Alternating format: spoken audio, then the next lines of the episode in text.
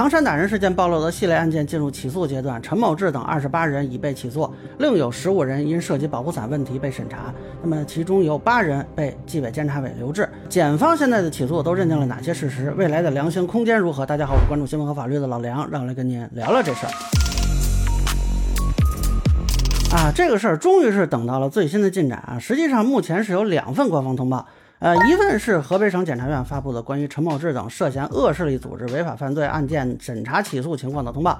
啊，首先关于这份通报呢，对打人事件本身做了一个说明啊，认定其中两人轻伤二级，这个跟之前的情况是一样的。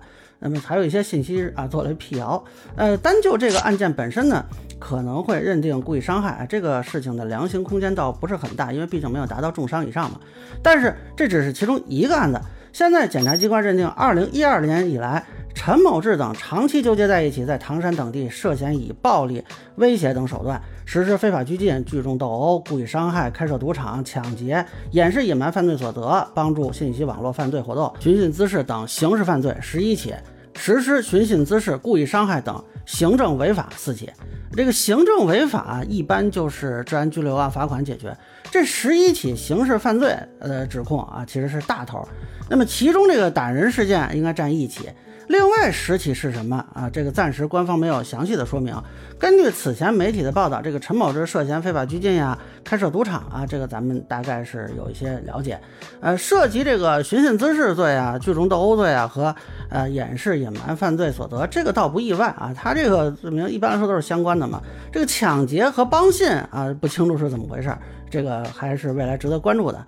那大家注意，整个打人事件是一共有九个人，其中有两个人不起诉，我估计是那俩女生。呃，但是最后起诉的是二十八个人，那剩下这二十一个人啊，都是什么罪名？这未来就值得关注了。这十一起犯罪是不是说陈某志本人都参与了，或者说有没有一个人啊，这十一起他都参与了？那目前看呃不太清楚。呃，最重要的还有一个定性，就是恶势力。也就是排除了黑社会性质团伙，这个咱们之前讲过，恶和黑是两回事儿啊，黑是单独的一个罪名，所以不会因为涉黑就一律死刑啊，只是说有的涉黑案件啊，它有其他的罪行可以判到死刑。那么恶呢是一种情节，刑法里并没有恶势力这个罪名啊，只是说办理相关案件时，如果认定为恶势力，会从严惩处。比如这个罪名是三年以上十年以下，那么本来判五六年啊，这个就往七年以上判了。那么这个就说到量刑空间，跟我之前的视频估计一样啊，并没有提及侦查和起诉，也就是将来还会在广阳区法院啊进行审理，而不是廊坊市中院。那根据刑事诉讼法呢，这个中院一级以上才能审查无期以上刑罚。那这个就说明这二十八个人单独任何一个人的罪名都没有达到无期徒刑的可能，死刑就更不可能了。那还是在有期徒刑的范围内判决。那么数罪并罚的有期徒刑量刑范围是二十五年。啊，咱们也说了，这个不知道这个十一起案件是不是都是陈某志或者某个人全程参与啊？那么所以呢，单独来说可能未必能这么高啊。但是我认为，呃，这其中的首要分子吧，啊，十年以上肯定是有了，也可能是十多年到二十五年这么一个区间。呃，另外呢，值得关注的是这个民事上的赔偿，这个检察机关没有通报啊，将来法院审理的时候，其实大家可以注意一下。应该是对这个被害人啊，比如说这个被打女孩的医药费、误工费、营养费有一个赔偿，啊，但是刑事案件呢一般不赔精神损害赔偿啊。我觉得未来这对于被害人来说还是挺重要的啊。有消息说这几个女孩好像是呃七月一号时候已经出院了是吧？啊，这个未来还是应该关注一下的啊，保护一下这个被害人的合法权益啊。也不光是说这两个女孩，可能还有其他的被害人。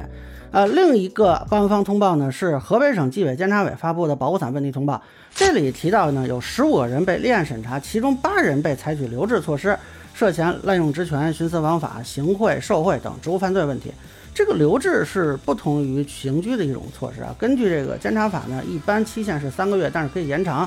那留置一日，折抵管制两日，折抵拘役有期徒刑一日。那这个呢，就还是处于啊侦查阶段，那不像陈某志那边啊，这已经。二十八个人去起诉了，尤其是这八个留置的人啊，说是不是都跟陈某志这个情况有关系，还是说啊通过调查发现其他的案件的违法犯罪的嫌疑？那么未来啊将怎么去定啊什么样的罪名啊能否起诉？这个其实都有待官方发布。那以上就是我对唐山打人事件最新起诉信息的一个分享。个人浅见难免说了，也欢迎不同意见小伙伴评论区弹幕里给我留言。如果您觉得我说的还有点意思，您可以关注我的账号老梁不郁闷，我会继续分享更多关于新闻和法律的观点。谢谢大家。